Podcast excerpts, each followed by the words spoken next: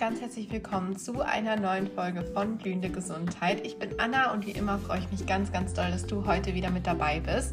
Ich habe die liebe Melanie zu Gast gehabt und wir haben zusammen über ihre Geschichte gesprochen und ich hoffe, dass sie dich inspiriert, dir Kraft schenkt und du was draus mitnehmen kannst. Das wird mich mega freuen. Ich habe mich außerdem auch sehr gefreut, Melanie kennenzulernen und ihr zuzuhören und äh, mit ihr so ein bisschen durch ihre Geschichte zu reisen. Also lehn dich zurück, entspann dich und freu dich mit mir auf diese Folge.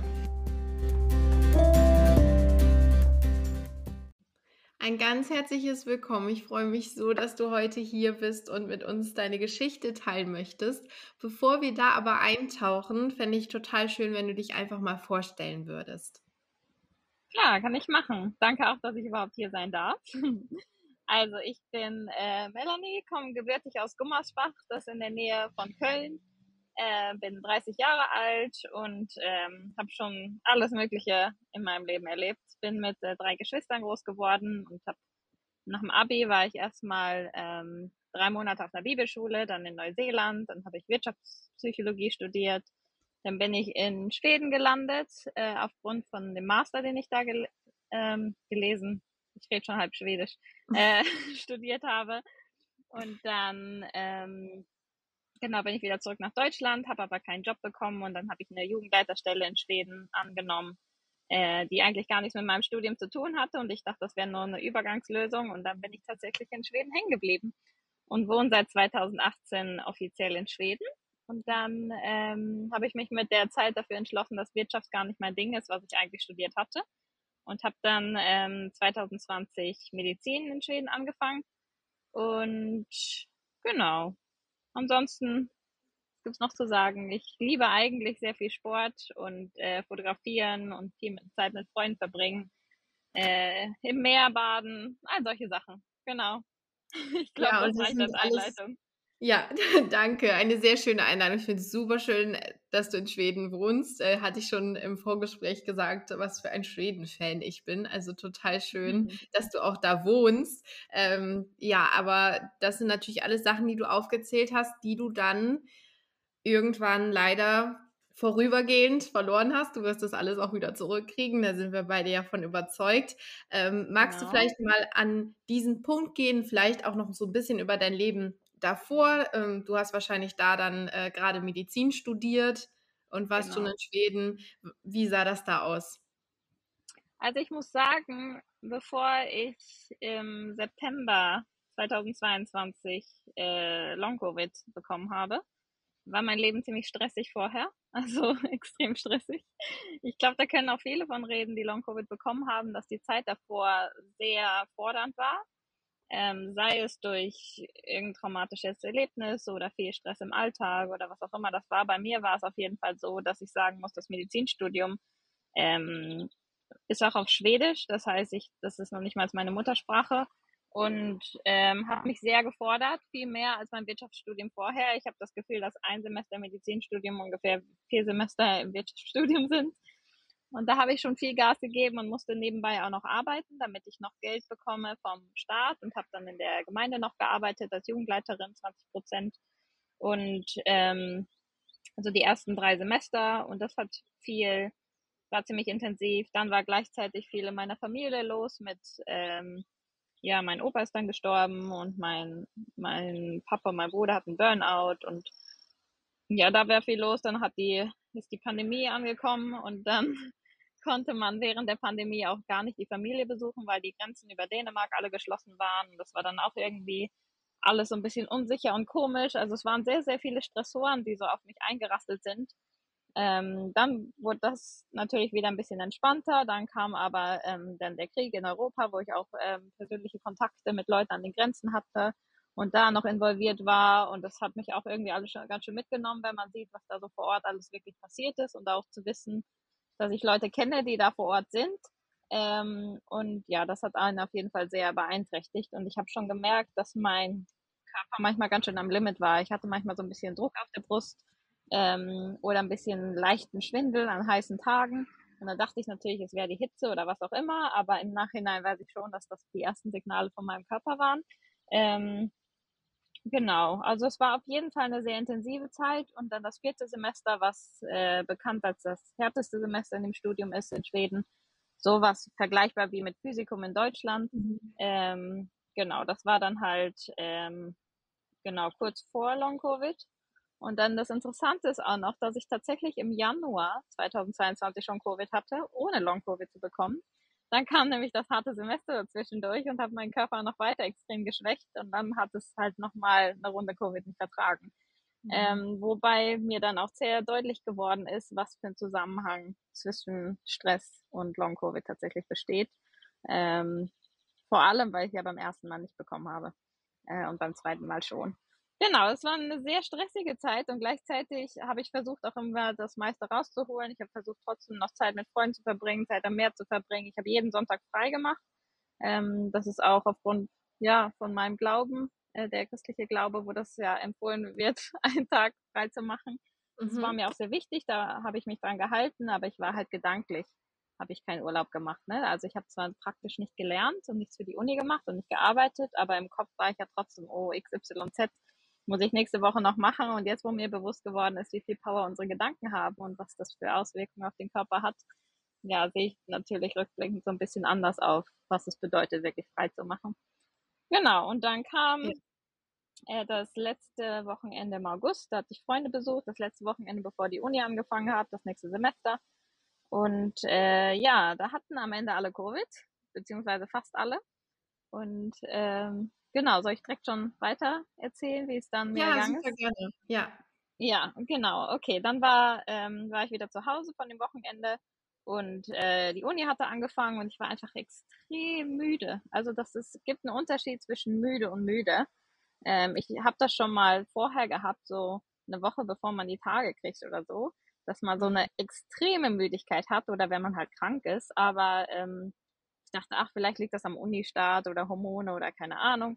Und ich habe trotzdem durchgepusht, bin zu einer Vorlesung gegangen und diese ganzen Sachen, habe versucht, Seminare teilzunehmen, aber ich habe irgendwie gemerkt, irgendwie funktioniere ich nicht so wie sonst. Da habe ich versucht, noch meine Sportroutinen durchzuziehen, war beim Tabata-Workout und bin meine Joggingstrecke gelaufen, aber es war irgendwie alles so richtig schwer und irgendwie hat mein Körper nicht so ganz mitgemacht. Und dann hatte ich, wusste ich halt, dass äh, alle, die, nicht alle, aber fast alle, mit denen ich mich getroffen hatte, Covid hatten. Äh, aber ich habe dann einen Schnelltest gemacht, äh, der war negativ. Ähm, aber mittlerweile, ja, schlagen die ja auch nicht mehr so, so doll an. Das war auf jeden Fall dann ähm, an dem Wochenende danach ähm, habe ich noch eine Hochzeit fotografiert, an dem Samstag. Das habe ich auch noch nebenbei gemacht zum Geld verdienen. Oh. Und ähm, an der Hochzeit morgens war ich auch nochmal joggen. Und dann die Hochzeit selber, da habe ich mich wieder wie gesund gefühlt. Also die Müdigkeit war komplett weg. Das war dann eine Woche nachher. Und dann an dem Abend, als ich mich ins Bett gelegt habe, da fing es dann das erste Mal an mit den Symptomen, mit denen ich dann sehr, sehr lange gekämpft habe. Also dann hatte ich echt Übelkeit an dem Abend. Dann dachte ich, ach, ich hätte die Hochzeitstorte nicht essen sollen. Ne? Am nächsten Morgen bin ich aufgewacht und hatte so dolle Kopfschmerzen, dass ich dachte, boah, das war wohl ein langer Tag gestern, ich brauche ein bisschen Kaffee. Habe ich einen Kaffee getrunken, das hat trotzdem nicht geholfen und dann noch elf Stunden Bahnfahrt zurück zu mir nach Hause nach der Hochzeit und irgendwie ging es mir die ganze Bahnfahrt nicht gut. Eigentlich wollte ich die ganze Zeit lernen auf der Bahnfahrt und die Zeit nutzen, aber ich habe einfach gar nichts gebacken gekriegt, weil mir so komisch war. Und dann hat sich das so durchgezogen. Jeden Tag war mir irgendwie komisch. Und selbst ähm, paar Tage später wurde es einfach nicht besser. Und dann habe ich gemerkt, ich komme in der Uni überhaupt nicht mehr hinterher. Ähm, und dachte, okay, ich versuche jetzt zu Hause zu lernen. Habe ich versucht zu Hause zu lernen, hat nichts geklappt. Dann dachte ich, okay, dann gehe ich halt in die Stadt und versuche es nochmal nach zwei Tagen. Er wollte in die Stadt gehen, mich in einen Café setzen, damit ich zu Hause nicht irgendwie prokrastiniere und bin dann auf dem Weg in die Stadt, war mir so schwindelig, dass ich ähm, fast nicht mehr wieder nach Hause gekommen bin. Also ich bin echt wie ein Pinguin nach Hause gegangen, äh, musste mich alle paar Minuten irgendwo hinsetzen und war dann zu Hause und dachte, shit, irgendwas ist gar nicht in Ordnung mit meinem Körper. Und ähm, dann ähm, habe ich Freunde gefragt bezüglich Schwindel und so und die meinten, boah, wenn du so doll Schwindel hast, ist es vielleicht gut, du gehst in die Notaufnahme dachte ich so, ach, auch das noch, wie soll ich überhaupt zur Notaufnahme kommen, wenn ich nicht gehen kann? Dann wurde ich von Freunden in die Notaufnahme gefahren mit dem Auto äh, und da haben die mich auf den Kopf gestellt, natürlich nichts gefunden. Ähm, und dann hab, bin ich auch erstmal bei Freunden eingezogen, weil ich, also ich habe bei denen auf der Couch geschlafen, weil ich konnte ja nicht einkaufen, ich konnte gar nichts. Wenn du so einen Schwindel hast und nirgendwo alleine hingehen kannst, kannst du wirklich vergessen. Ja. Naja, und dann war ich halt bei denen und dann sind noch mehr Symptome aufgeblüht. Dann habe ich richtig schlimm Insomnia bekommen. Also ich bin eingeschlafen, habe eine Stunde geschlafen, war drei Stunden wach, habe eine Stunde geschlafen, war vier Stunden wach, eine Stunde geschlafen. Es ging gar nichts. Und wenn man nicht schläft, kann man sich auch nicht erholen. Das macht eigentlich den Teufelskreis nur noch schlimmer. Ja. Dann war mir so richtig schlecht wie Magen-Darm-Grippe, nur dass ich irgendwie keinen Magen-Darm-Infekt hatte. Ich hatte Durchfall, äh, Übelkeit, ähm, wie gesagt, den Schwindel, dann Kopfschmerzen, dann ähm, hatte ich so einen richtig hohen Puls. Äh, sobald ich mich hingestellt habe, nur im Stehen, war der direkt bei 120, ohne dass ich was gemacht habe. Und dann dachte ich, irgendwas stimmt hier nicht. Dann hatte ich Herzstolpern, ähm, also so, dass man so extra Schläge im Herz halt merkt, also extra Systolen nennt man die ja. Und ich habe gemerkt, mein ganzer Körper gerät gerade durch. Und dann hatte ich bei Instagram gefragt, ob jemand irgendwas kennt, wenn man nach Covid irgendwie, ähm, wie man wieder auf die Beine kommt oder ob jemand die komischen Symptome kennt, wie Übelkeit und so von Covid. Und dann hatte mir eine Freundin geschrieben, die meint, das klingt sehr nach POTS, äh, also Postural Orthostatic Tachycardic Syndrome, äh, was viele, was heißt viele, aber einige nach Covid bekommen. Und wenn ich meinen Puls angeguckt habe, ja, dann hat das ja wohl sehr gut gepasst, leider. Also das heißt, äh, positional heißt ja, dass wenn man, ähm, dass das positionsabhängig ist, das heißt, wenn man sich hinstellt, äh, funktioniert das autonome Nervensystem nicht, die Gefäße ziehen sich in den Beinen nicht zusammen, das Blut sackt in die Beine weg und der Puls geht natürlich ab äh, wie eine Rakete in den Himmel, ähm, damit noch das Blut bis ins Gehirn transportiert wird. Das ist quasi die Diagnose, dass der Herzschlag mit mehr als 30 äh, sich unterscheidet zwischen Liegen und Stehen. Das war bei mir der Fall. Also eigentlich hatte ich eine eigene Diagnose, aber ich dachte, ohne professionelle Diagnose kann ich mir keine Eigendiagnose stellen und ich wollte mich da auch nicht zu sehr reinsteigern. Aber trotzdem, ne, liegt man da und denkt so, und jetzt? War völlig ja, angewiesen auf ex externe Hilfe. Ähm, die haben für mich eingekauft, die haben für mich gekocht. Ähm, ja, und dann habe ich versucht, von da nochmal spazieren zu gehen. Ich konnte mal drei Minuten gehen, dann musste ich mich hinsetzen, weil ich das Gefühl habe, ich kipp sonst um. Da habe ich einmal versucht, mit denen in den Supermarkt zu gehen und musste mich an der Kasse, als sie bezahlt haben, irgendwo da auf den Boden setzen. Es ging einfach gar nichts. Und man fühlt sich einfach so blöd, wenn man sonst immer alleine klargekommen ist und man ist auf einmal wie so ein Baby und total hilflos und auf externe Hilfe maximal angewiesen. Ja, ja so war mein Start von Long Covid. Äh, in der Uni bin ich dann natürlich gar nicht mehr hinterhergekommen. Ich habe ich war nur noch mit Überleben beschäftigt. Mhm. Und das waren dann noch so viele andere Symptome. Dann dachte ich, ich werde ohnmächtig beim Einschlafen und ach, das war alles so komisch. Also auch richtig unheimliche Symptome, dass man irgendwie ja. denkt, was, was passiert gerade. Ähm, genau. Und ähm, ich hatte so viele Symptome. Also wenn ich die alle aufzählen würde, komme ich bestimmt auf mindestens 20. Ähm, ja. Dann ist meine, meine Lippe mal angeschwollen, dann war es wieder weg. Dann habe ich rote Punkte auf meinem Arm, dann sind die wieder weg. Dann äh, habe ich Muskelzucken in den Füßen, dann ist es wieder weg. Dann ja. Gehirnnebel. Gehirnnebel ist auch so richtig schlimm. Das fühlt sich so an, als würde man irgendwie nicht klar, nicht klar denken und irgendwie nicht klar sehen, obwohl man eigentlich scharf sieht. Aber dieses Gefühl, ach, das kann man alles nicht beschreiben. Jedenfalls nee. ähm, Symptome auf allen Ebenen. Dann dachte ich, ich hätte Kurzatmigkeit, beim Spazieren, als ich mal wieder ein bisschen weniger Schwindel hatte. Aber ja, es war einfach alles Chaos. Und da habe ich einfach gedacht, ich kann gerade alleine komme ich nicht klar. Ähm, ich will nicht meine Freunde die ganze Zeit fragen, ob die für mich einkaufen und sich um mich kümmern, wenn die auch einen eigenen Alltag haben, dem sie nachgehen müssen. Und äh, dann habe ich mich entschieden, äh, zu meinen Eltern zu ziehen nach Deutschland ähm, und bin dann Anfang Oktober ähm, nach Deutschland geflogen und wurde wirklich am Flughafen, allein die Vorstellung da lang in der Schlange zu stehen, war für mich unmöglich. Ähm, und musste da tatsächlich mit dem Rollstuhl erstmal zum Flugzeug transportiert werden. Und wenn man mich kennt, weiß man, dass ich eigentlich immer gerne die Zähne zusammenbeiße und sage, ach komm, stell dich nicht so an, das schaffst du schon. Ähm, aber da ging einfach gar nichts mehr. Ähm, ich kam da heulend am Gate an und oh, das war einfach nicht so cool. Und dann bin nee. ich tatsächlich mit Roll Rollstuhlhilfe nach Deutschland gekommen. Mein Bruder hat mich dann direkt am Flughafen abgeholt äh, und dann bin ich erstmal bei meinen Eltern angekommen, was auch gut war. Ähm, war natürlich vorher noch herausfordernd mit Wohnung untervermieten und jemanden finden und Wohnung ausräumen und ja, da haben mir dann Leute auch vom Korridor geholfen. Aber so hat das Ganze angefangen, genau. Äh, und dann war ich erstmal bei meinen Eltern. Oh, ja, das genau. ist auch, ne, das ist auch nicht einfach, glaube ich, ne, wenn man dann zurück zu den Eltern und ne, gerade als ein Mensch, genau. der immer genau. alles gerne alleine hinbekommen will und auch, ähm, was du Total, beschrieben hast mit absolut. dem Rollstuhl, fand ja. ich auch ähm, immer, wenn man, ich hatte auch mehrere Situationen, ähm, das ist wirklich überhaupt nicht schön, wenn man im Rollstuhl transportiert wird und äh, dieses Gefühl, ähm, ja, diese Hilflosigkeit ist überhaupt nicht ja. schön. Ich fand es hm. allerdings interessant irgendwie so, man wird ja oft nicht ernst genommen. Also ich war auch tatsächlich, bevor ich nach Deutschland geflogen bin, bei Ärzten, in, auch in Schweden und der eine hat gesagt, ach, du bist vollkommen gesund, deine Blutwerte sind normal, du hast eine Angststörung, geh nach Hause. Du hast nur eine Angststörung.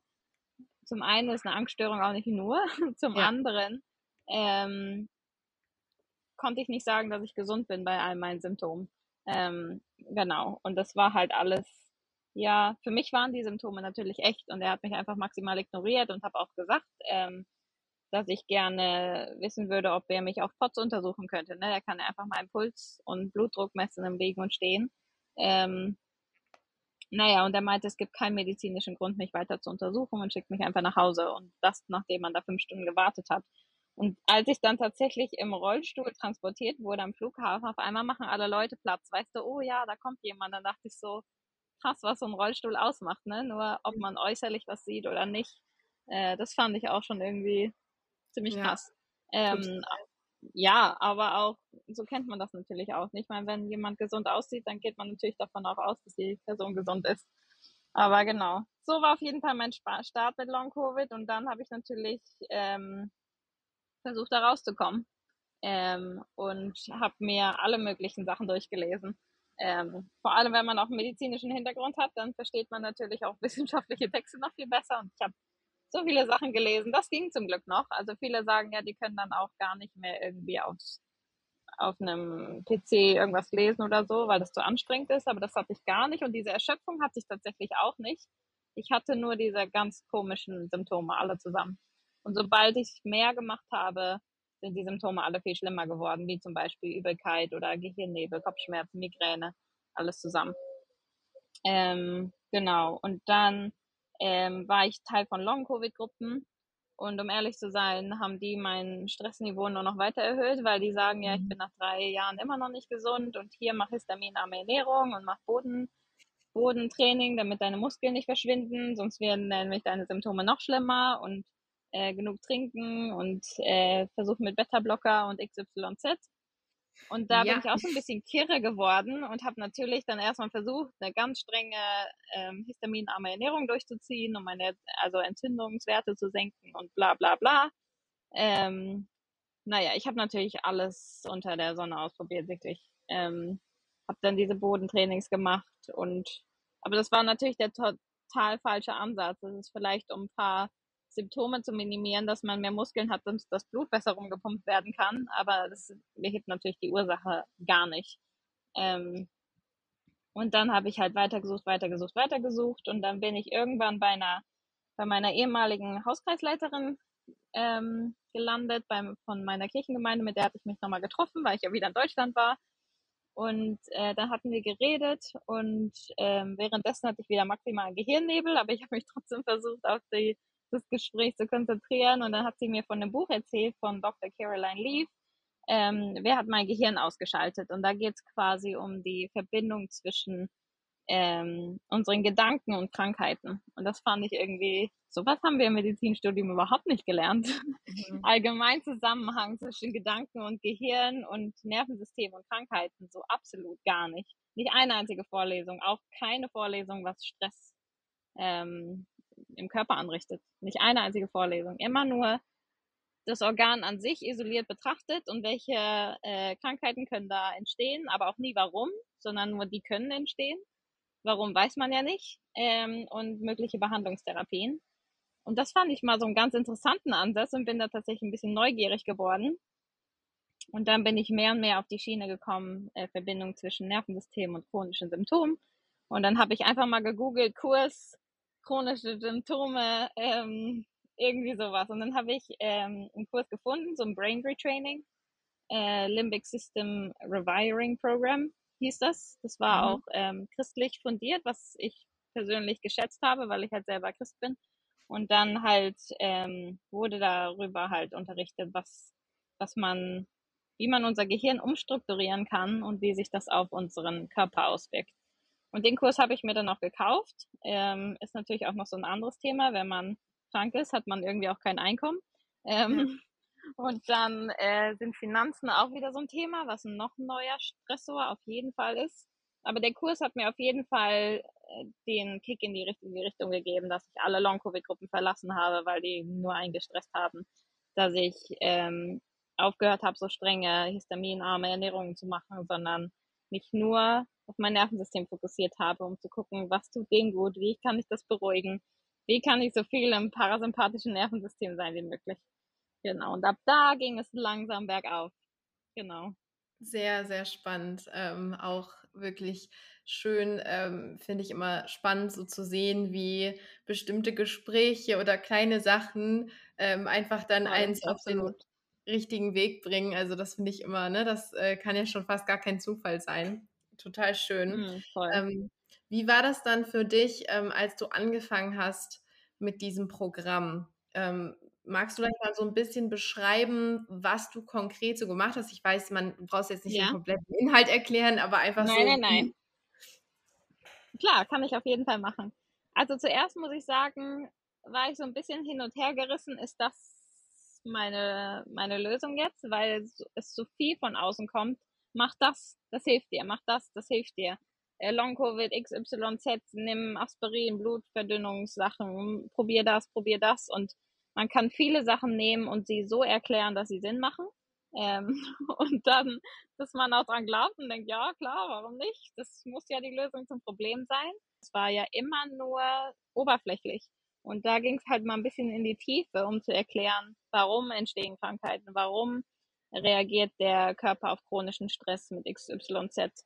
Ähm, und ähm, weil ich wusste, dass ich vorher extrem viel Stress hatte, äh, also extrem viel Stress, war ich gar nicht so abgeneigt gegenüber diesen Stressgedanken und dachte, okay, ich lasse mich mal drauf ein. Ähm, und in dem Programm ging es darum, quasi, dass unser Gehirn neuroplastisch ist. Das heißt, es ist veränderbar. Vorher hat man natürlich immer gedacht, das Gehirn, wenn es entwickelt ist, ist es entwickelt. Aber wir alle wissen, man kann bis heute lernen. Und das, was man am meisten denkt, da entstehen die meisten neuronischen Bahnen. Und ähm, wenn man sich viele Sorgen macht, dann ist es auch leicht, sich nochmal viele Sorgen zu machen, weil das die Vokabel ist quasi, die man am häufigsten wiederholt hat. Ähm, mhm. Und da geht es darum, diese Sorgenbahnen, diese Autobahnen äh, zu verringern und positive Gedanken, die dem Körper Sicherheit quasi kommunizieren, ähm, die größer zu werden, äh, größer werden zu lassen und die zur Autobahn zu entwickeln damit man quasi ähm, nicht so viel Cortisol im Körper hat. Und wenn man positive Gedanken hat, Gedanken von Wohlbefinden, Sicherheit und all solche Sachen, dann werden gute Hormone ausgeschüttet wie Oxytocin, Serotonin, Endorphin und all solche Sachen. Während Stressgedanken sich Sorgen machen, werde ich jemals wieder gesund? Oh nein, ein neues Symptom, ist es lebensgefährlich, sterbe ich gleich? Oh nein, ich werde, keine Ahnung, was passiert gerade in meinem Körper? Das ist ja nur neue Stressgedanken, die einfach noch mehr Cortisol und Noradrenalin, Adrenalin ausschütten sodass der Körper gar nicht in einem Zustand ist, daran zu denken, sich zu reparieren, weil der gerade denkt, der ist in einer lebensgefährlichen Situation, muss wegrennen. Also Sympathikus Fight, Flight and Freeze. Also das Blut wird in die Arme und Beine gepumpt und der Herzschlag äh, geht in die Höhe, damit man halt fliegen kann und nicht äh, ja die positiven Gedanken. Also unsere Gedanken haben so viel Power äh, und vor allem sie selber hat halt erzählt, dass sie über 20 plus Symptome hatte äh, und von Arzt zu Arzt gerannt ist, am Ende tatsächlich noch nicht mal mehr ganz viele Essenssachen vertragen konnte, nur noch Zucchini und Hähnchen. Ähm, und heute kerngesundes alles essen kann. Und da dachte ich so, das ist ja fast schon ein bisschen crazy. Ähm, das, ist das so einfach? Also weißt du, was ich meine? Ja. ja. Ähm, und dann ähm, hat mich das schon inspiriert und auch zu sehen, dass viele andere auch von Long Covid gesund geworden sind, allein durch dieses Brain Retraining. Ähm, genau, das hat mich auf jeden Fall ermutigt, an meinen Gedanken zu arbeiten. Ich habe auch gemerkt, wie sehr ich in Stressgedanken war. Ähm, also nicht nur während Long-Covid, sondern auch schon davor. Also wie schon gesagt, ich habe zwar sonntags frei gemacht, aber ich habe trotzdem an die Uni gedacht, äh, ja. was ich noch alles machen muss. Das heißt, mein Körper war trotzdem in, im chronischen Stress, auch wenn ich sonntags an sich nicht gelernt habe. Ähm, ja. Genau. Und das hat mir auf jeden Fall die Augen geöffnet, was es hilft, meinen Körper in das parasympathische Nervensystem zu bekommen, also in Sicherheitsgedanken und positive Gedanken und das wird schon und ah, was die Symptome, was wollen die mir sagen, anstelle von, oh nein, schon wieder Kopfschmerzen, wie werde ich diese schnell wie möglich los? Mhm. Sondern Kopfschmerzen, ah, mein Kopf hatte zu viele Stimuli auf einmal. Also die Gedanken halt umändern, um sich auch selber mal mit positiven Gedanken, also oder positiven Sätzen zu sich selber zu sagen. Und wenn ich zurückgucke, habe ich eigentlich nie positiv zu mir geredet, sondern immer nur auf das geguckt, was noch verbessert werden kann. Du kannst noch mehr lernen, du kannst noch mehr Sport machen, du kannst noch gesünder essen, du kannst hier noch was machen, du kannst hier noch ein bisschen besser und hier noch da, anstelle von, hey Melanie, du bist gerade zehn Kilometer gelaufen, sei stolz auf dich, anstatt zu sagen, oh, das ist aber langsam heute. Ähm, ja. Weißt du, sondern ja. äh, mal mehr Gnade mit sich zu haben, mehr Liebe für sich selber zu haben und sich nicht immer nur zu kritisieren, sondern ähm, ja, mal ein Team mit dem eigenen Körper zu werden und nicht nur auf Feindschaft zu sein. Ähm, genau, also das hat mir auf jeden Fall sehr die Augen geöffnet und dann habe ich aber auch gemerkt, dass alleine das Brain Retraining an sich, ähm, das hat mir auf jeden Fall schon weit gebracht, aber dann habe hab ich bei Instagram also CFS School gefunden und noch einen Account und der allein so somatische Übungen, äh, Trauma bearbeiten und warum bin ich überhaupt so leistungsfokussiert, ähm, warum habe ich immer das Gefühl, ich reiche, es reicht nicht, wenn ich das und das und das alles mache.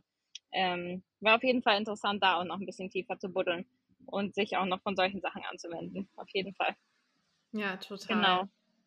Auch schön, dass du äh, gesagt hast, ähm, ein Team mit dem Körper zu werden. Ich finde, das ist so eine Sache, die man wirklich äh, auch lernen darf während der mhm. Zeit, dass man einfach merkt, okay, der Körper macht das auch nicht, um einen zu ärgern, dass der mit diesen Symptomen reagiert, sondern es ist einfach wirklich was, ähm, ja, was einfach ein Sprachrohr anders. Er kann nicht sagen, hey, genau. kümmere dich mal mehr um mich genau. oder so, ähm, sondern es ist geht nicht so. Ich fand auch den Satz schön, der, dein Körper hat keine verbale Sprache, er hat nur Gefühle und Symptome. Dann dachte ich so, ah, okay.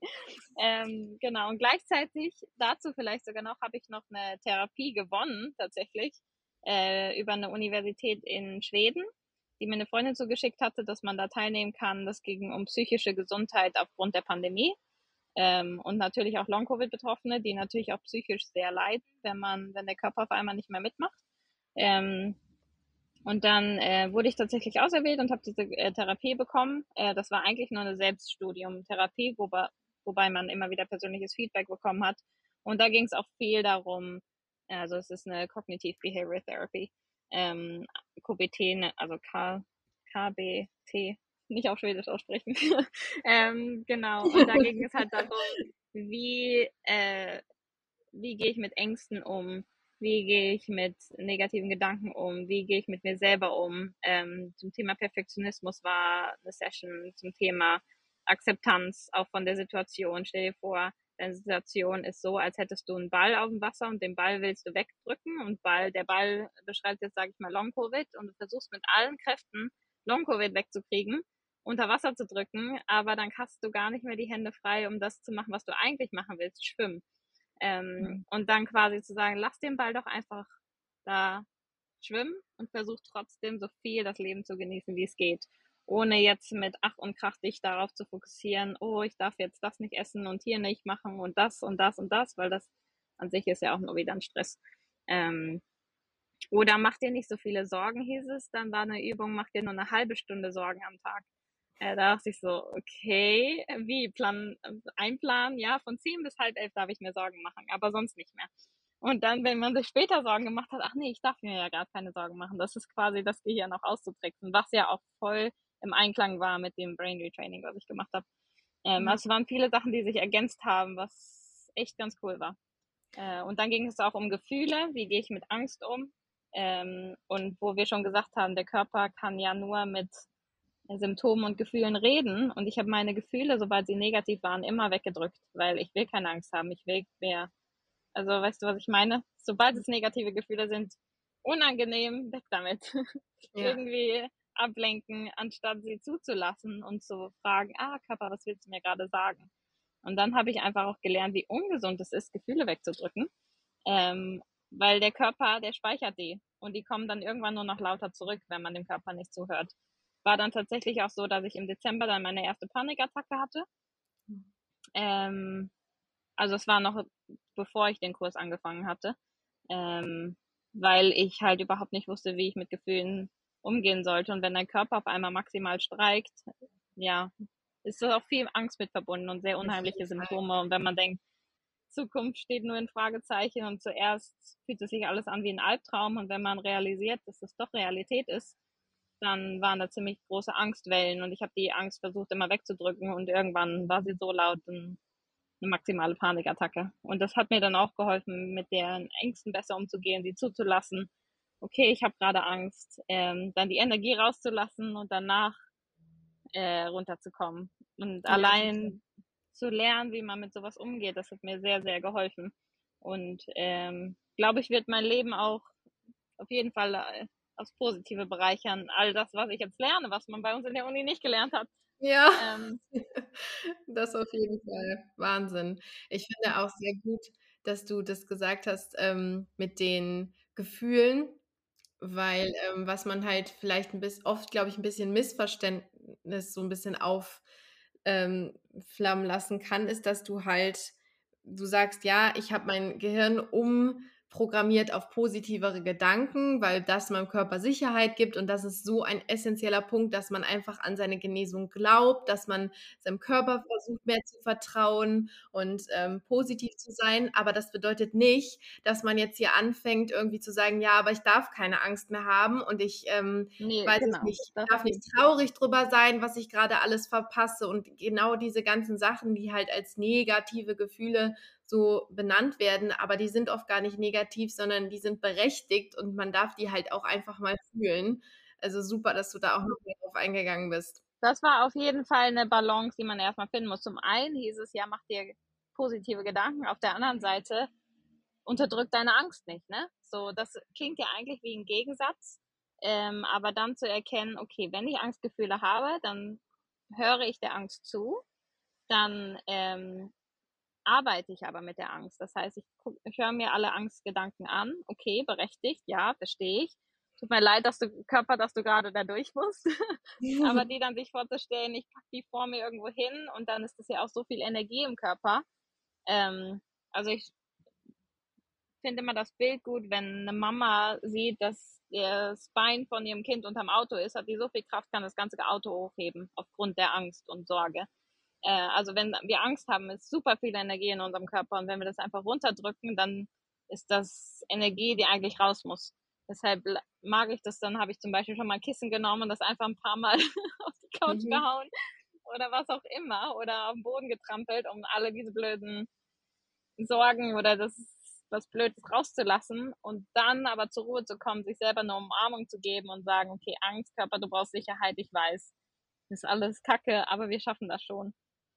Also damit ja, dann zu so arbeiten, schön. das rauszu, rauszulassen, aber dann gleichzeitig wieder dem Körper mit positiven Gedanken zu begegnen und Wahrheiten zuzusprechen. Das wird schon gut. Wir schaffen das zusammen. Aber, also weißt du, was ich meine? Zuerst alles rauslassen äh, und nicht wegdrücken. Ja. Wie so ein kleines Kind, wenn es Angst hat, ja? Dem zuhören, okay, warum hast du denn Angst? Ja, verstehe ich. Tut mir leid, dass du gerade durch musst. Aber dem Kind dann eine Umarmung geben, es wird schon alles wieder gut. Ähm, genau. Aber trotzdem nicht nur einfach, einfach wegdrücken, das Kind zu sagen, hey, ja, ist doch egal, hab keine Angst, alles wird gut, sondern erstmal zuhören. Ähm, genau. Ja, auf jeden Fall. Und dann halt, damit man auch dann wieder in diese Regulation kommt, weil das natürlich schon auch sehr aktivierend ist. Aber wie war das dann bei dir, ähm, als du, also du hast dann quasi das Programm gemacht und wie lange hat das dann gedauert, dass du gemerkt hast, okay, ich mache Fortschritte? Wie sah dein Leben dann aus? Ähm, magst du mal an diesen Punkt gehen, wo du gemerkt hast, oh ja, ja. es geht aufwärts? Also ich habe auf jeden Fall ähm, dann mal einen besseren Tag gehabt und dachte, ach, ich versuche jetzt mal ins Fitnessstudio zu gehen. Natürlich viel zu früh. ähm, war dann mit meinen Brüdern im Fitnessstudio, habe erstmal eine halbe Stunde Radfahren und zehn Minuten auf dem Rudergerät. Oh äh, mein Puls ist sofort auf 180 gewesen, aber ich dachte, ich, hab, ich muss es einfach gerade rauslassen. Ich genieße gerade Sport zu machen. Aber ich hatte danach den größten Crash ever. Ich war wirklich, ich hatte so doll Gehirnnebel eine Woche und alle Symptome waren wieder überall. Also es war keine gute Idee.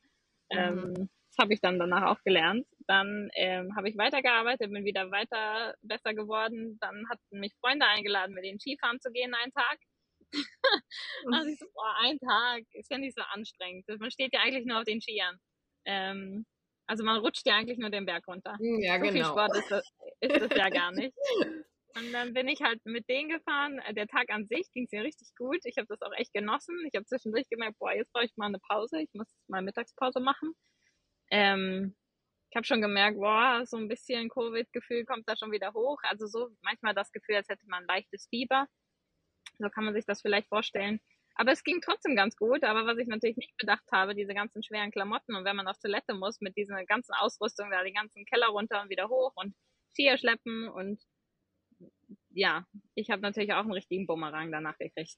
Ein, zwei Wochen. Ähm, mhm ich meine, der Tag hat Spaß gemacht, aber äh, es war es nicht wert. Nee. Bis ich dann gelernt habe, okay, ich merke immer wieder, mit Nervensystemregulierung geht es in die richtige Richtung. Aber ich muss echt in Babyschritten vorangehen. Ich muss meinem Körper ganz langsam wieder beibringen, dass alles gut ist. Und ähm, ja, einsehen, dass ich mehr krank bin, als ich will. Oder mehr Geduld haben, als, als man oft haben will. Ne? Genau. Ja. Und ja, ähm, genau, seitdem habe ich auch keinen Sport mehr versucht äh, und merke, dass mir das gut getan hat. Ähm, und bin dann, war dann Anfang April so stabil, dass ich wieder nach äh, Schweden, also quasi nach Hause ziehen konnte. Und das hat mir auch viel gegeben, irgendwie, ich komme wieder, ich kann wieder alleine auf mich aufpassen. Ich brauche gerade keine Hilfe zum Einkaufen, zum Waschen, zum allem. Und den Kontrast zu sehen zwischen, ich bin mit dem Rollstuhl äh, Service von Schweden nach Deutschland und zurück äh, ohne Rollstuhl. Das war schon, äh, schon schön, den Unterschied zu sehen. Äh, mhm. Und dann konnte ich tatsächlich auch ähm, Geburtstag feiern mit Freunden ganzes Wochenende lang und mein Körper hat super mitgemacht und ich habe keine großen äh, Crashs bekommen, ähm, solange ich halt in meinem Niveau geblieben bin. Langsam in Babyschritten voranarbeiten. Ähm, Genau. Man merkt auf jeden Fall, wenn man sich die Geduld gibt und nicht zu, zu schnell Gas gibt, dann geht's. Ähm, was ich nicht empfehlen kann, ist zu schnell Gas zu geben. Und ja, habe ich ja jetzt gemerkt. Ich bin ja nach Korsika geflogen, äh, um hier Urlaub zu machen. Äh, für weitere Erholung. Naja, aber die Reise hierhin war halt so extrem, ähm, dass ich natürlich auch wieder so einen Crash bekommen habe. Ähm, aus dem ich aber jetzt langsam wieder rauskomme. Ist jetzt eine Woche her. Aber man braucht immer schon wieder eine Woche, um sich von so einem Mega-Event zu erholen. Und das ist ja, natürlich. Auf jeden Fall. Das ist auch, ja. finde ich, mit eigentlich immer das Härteste. Ähm, und ich sage immer den Spruch, Rückschritte sind Teil des Tanzes, aber es geht ja, auch. Ja, total es geht dann auch wieder hoch und eh, für mich kann ich halt wirklich rückblickend sagen, für, das ist die absolut schwerste Zeit. Es ist so unverdient und unfair und wirklich mega anstrengend. Aber ich habe trotzdem jedes Mal immer wieder neue Sachen gelernt, immer wieder mich darin bestärkt, dass ich auf meine Grenzen achten kann und soll und dass das vollkommen in Ordnung ist und ähm, einfach versuchen, diese Connection zum Körper wieder besser zu bekommen. Und das ähm, hilft einem, auch wenn es natürlich frustrierend ist, wenn man jetzt sich auf einen Urlaub freut und dann ne, ist schon wieder. Ja, erstmal eine Woche, wo hier fast nichts machen kann oder man den Urlaub halt auch nicht genießt, dann ist es schwer, auch wenn man am schönen Ort ist, es zu genießen. Man versucht es zwar.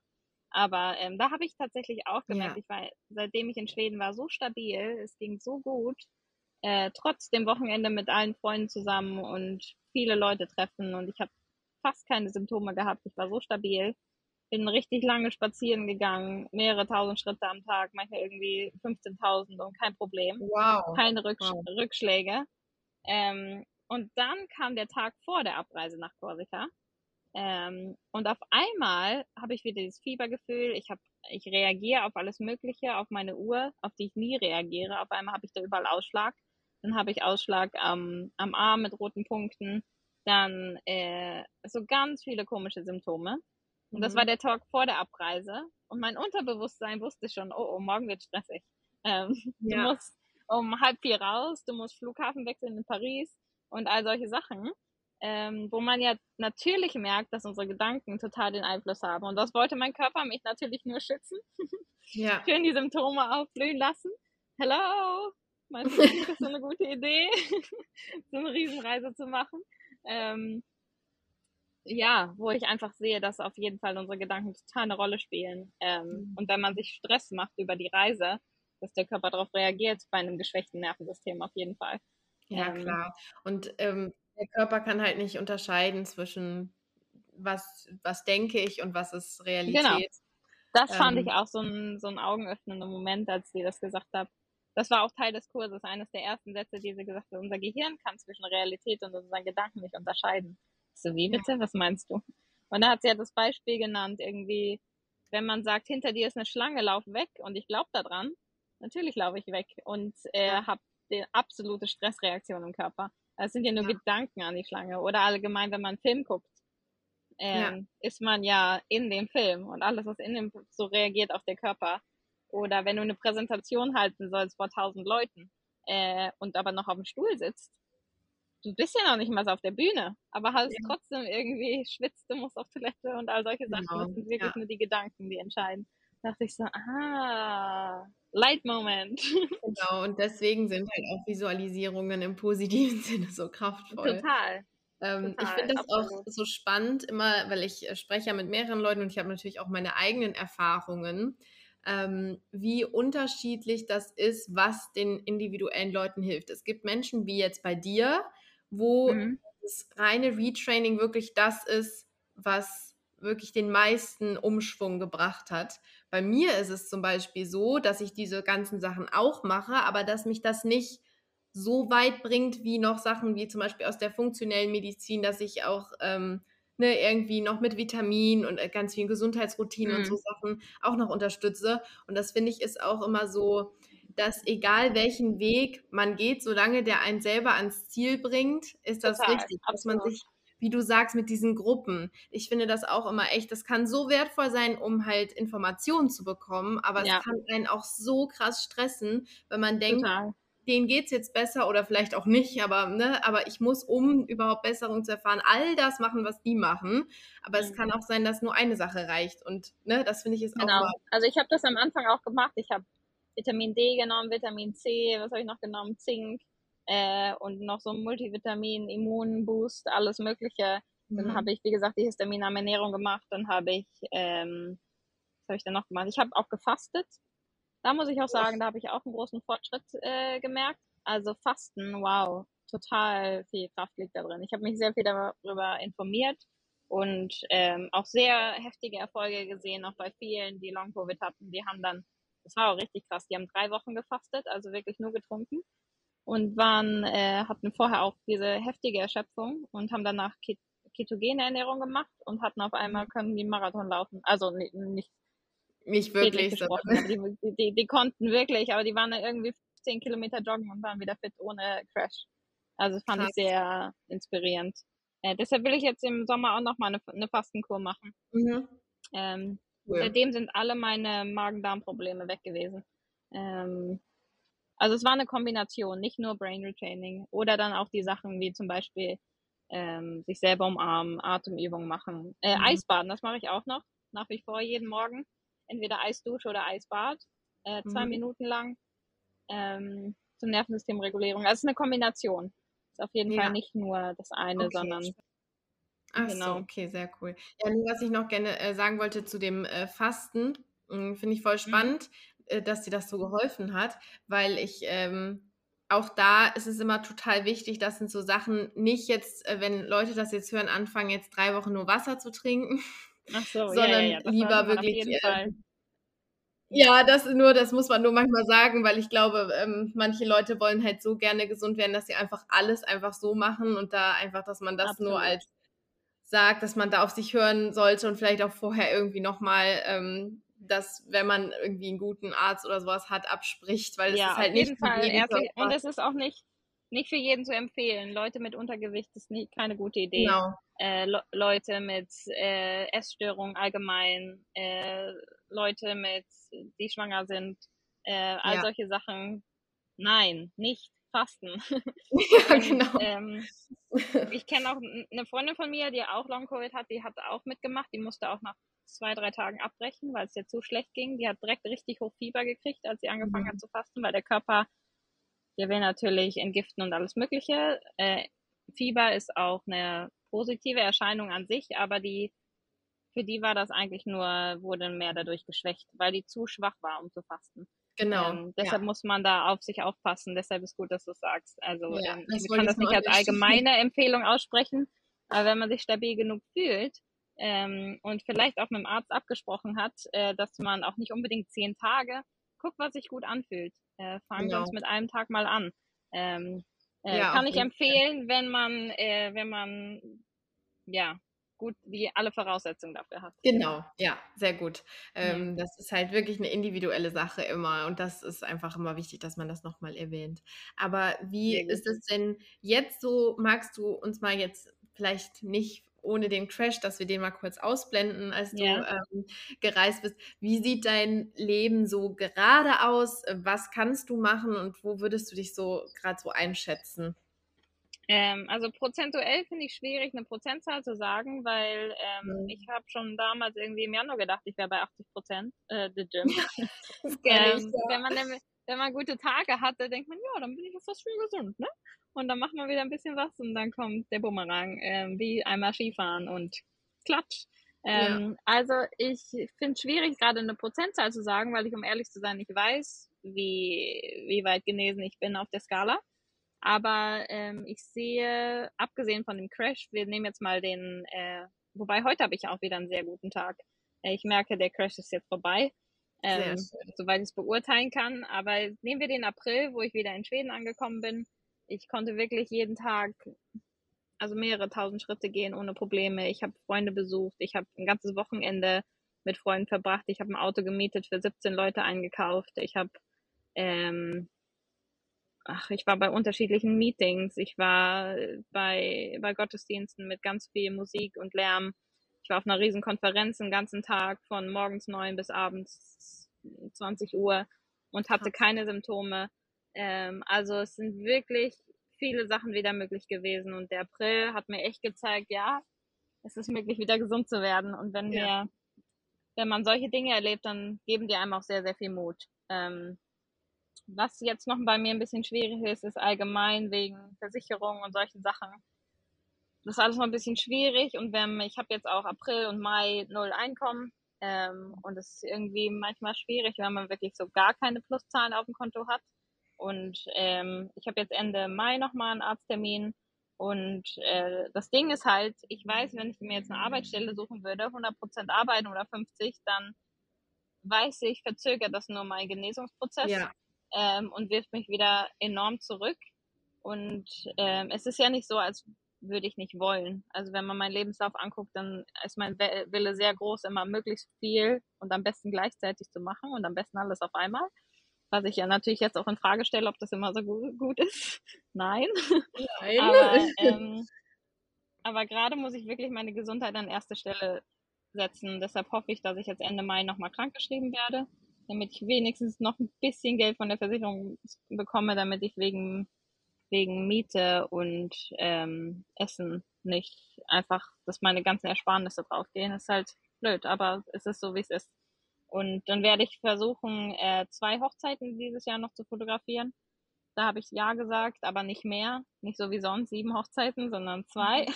Mhm. Und war auch am Anfang sehr skeptisch, ob ich dazu sagen soll oder nicht. Ähm, aber da ich meine positive Entwicklung gesehen habe und das auch finanziell für mich eine Sicherheit gibt, habe ich dazu gesagt. Und äh, dann hoffe ich, dass ich ab September zumindest mein Semester abschließen kann. Ähm, Genau, ab September wird die Uni wieder anfangen. Für mich wäre es auch nur ein halbes Semester, weil ich schon einige Sachen doch fertig gemacht habe. Auch ähm, jetzt im Sommer habe ich ein paar Sachen, die Sommer sage ich schon, jetzt im Frühling habe ich ein paar Sachen schon aufgearbeitet. Und es wäre halt schön, wenn ich zumindest das fünfte Semester abschließen kann, weil man dann einen Bachelor bekommen kann in Schweden. Ähm, und da muss ich gucken, ob ich wie es mir geht, ob ich weiter studieren kann, ob ich was ganz anderes mache, ob ich anderen Leute, Leuten helfen mit Nervensystemregulierungskursen. Äh, ich weiß es nicht. Ich lege das in Gottes Hände und kann das gerade nicht selber entscheiden. Natürlich will man ja. gerne Kontrolle haben und wissen, was dann passiert, aber wenn der Körper König ist, dann soll der entscheiden. Und ja. habe die Möglichkeit gestern bekommen, noch mal in der Gemeinde zu arbeiten, wo ich vorher gearbeitet habe, dann halt ein paar weniger Prozent, aber das weiß ich gerade alles nicht. Also es sind halt ähm, Fragen, die anstehen ähm, und versuche halt weise Entscheidungen zu treffen, ohne dass ich wieder diese ganze Bumerangs bekomme. Ähm, genau. Muss halt ja. gucken. Total spannend. Ich weiß, dass auch diese Momente, wo es einem dann besser geht und man diese ganzen Fragen, also ich finde, in der Phase, wo man so komplett ausgenockt ist, da macht man sich eigentlich um fast gar nichts Gedanken, weil da gar keine, also war bei mir so, keine Energie für da mhm. war. Aber dann irgendwann, wenn es einem besser geht, dann kommen diese ganzen Sachen auf einen zu und das ist halt auch wieder so herausfordernd, wie man damit umgeht. Aber ich kann nur sagen, Total. die allergrößten Fragen, die ich hatte, ähm, wie zum Beispiel, wie geht es weiter bei mir mit der Schule? Ich hatte gar keinen Abschluss, gar nichts. Ähm, hm. Haben sich alle jetzt schon geklärt, dass ich jetzt gerade online beschult werde und dass ich ähm, ne, hm. ne, irgendwie merke, es geht weiter und irgendwie klappt das immer und es geht immer weiter und den richtigen Weg wirst du finden und werden alle anderen finden, da bin ich mir ganz sicher. Auf jeden Fall hast du ganz viel Potenzial und das äh, ich wird hoffe, alles werden. aber mal sehen. Also es ist natürlich, man muss auch sagen, es ist auch viel, ich weiß gar nicht, wie man das auf Deutsch am besten sagt, Grief, also Trauer darüber, mhm. ähm, das alte Leben loszulassen. Ja. Ähm, es heißt ja nicht, dass es nie wieder so werden kann. Ähm, auf der anderen Seite ist es aber auch gut, dass es vielleicht nie wieder so wird wie vorher, weil das anscheinend ja ungesund war, sonst wärst du nicht da gelandet, wo du bist. Ähm, auf der anderen Seite habe ich so viel in dieses Medizinstudium investiert, dass es irgendwie sehr traurig ist, wenn man das nicht abschließen kann. Dann denkt man so, ja toll, dann war alles für nichts. Ähm, aber sich da auch irgendwie die Trauer auch rauszulassen, zum Thema Gefühle rauslassen, heul mhm. dich aus. Es ist richtig shitty. Ja. Und dann aber zu sagen, okay, vielleicht wird's ein Bachelor, vielleicht wird's was anderes, vielleicht solltest du auch gar nicht Hausärztin werden, vielleicht sollst du lieber Leuten mit chronischen Erkrankungen helfen. Also es ist irgendwie neue Perspektiven auch zuzulassen die Trauer zuzulassen und gleichzeitig auch daraus zu lernen und gucken, dass vielleicht noch ein viel schöneres Leben daraus werden kann, als du dir jemals erträumt hast. Genau. Ähm, sondern das als Schule zu sehen, äh, was kann ich daraus lernen, was kann ich mitnehmen, ja. was kann ich anderen Menschen dadurch beibringen. Ähm, vor allem, wenn man selber durchgegangen ist. Und ich habe auch gemerkt, ich habe am Ende gar nicht mehr auf Ärzte gehört, weil ich habe das Gefühl, die konnten sowieso nicht verstehen, was ich gerade durchmache und nehmen mich mhm. nicht ernst. Ich habe am meisten von denen gelernt, die selber krank waren, selber ja. wissen, wie das ist, krank zu sein, ähm, ihren Weg gefunden haben, da rauszukommen, heute wieder 100% gesund sind.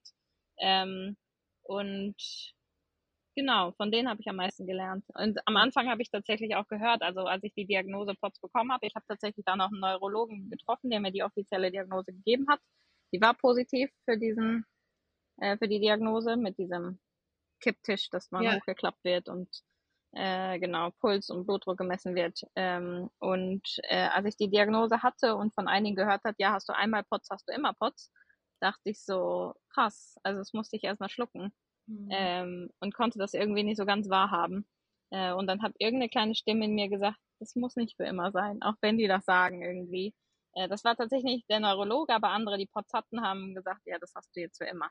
Es ist unmöglich, davon zu heilen. Und dann dachte ich so, weird, what?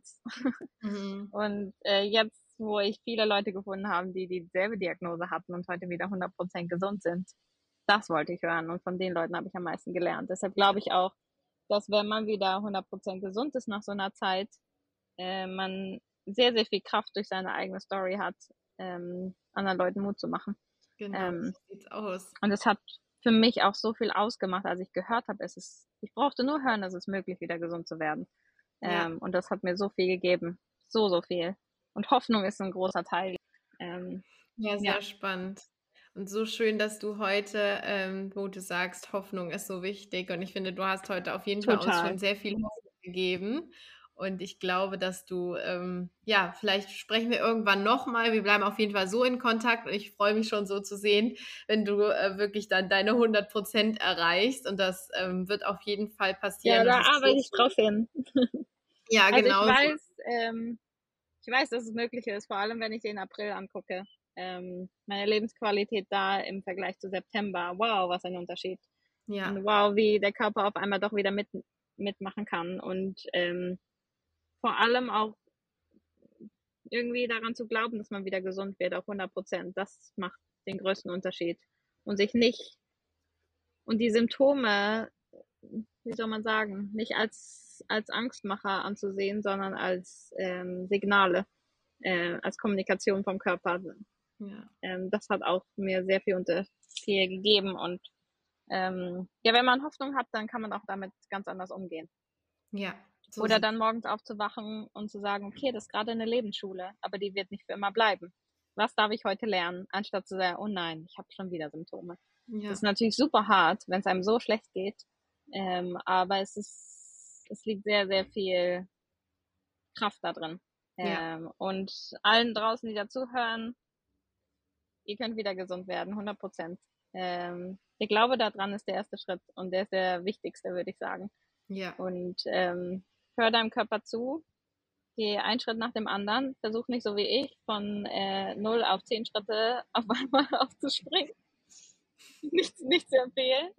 Und äh, behandle deinen Körper wie ein kleines Baby. Ähm, dann wird das schon. Ja, oh, so schön gesagt. Ganz toll. Ganz lieben Dank. Ich glaube, das sind sehr schöne abschließende Worte, die du uns hier gesagt hast. Ähm, ich habe mich total gefreut, dass du da warst und dass du so mutig warst, deine Geschichte mit uns zu teilen. Und ja, voll gerne. Und ich bin ganz gespannt auf alles, was bei dir noch kommen wird. Danke. Mach's gut. Tschüss.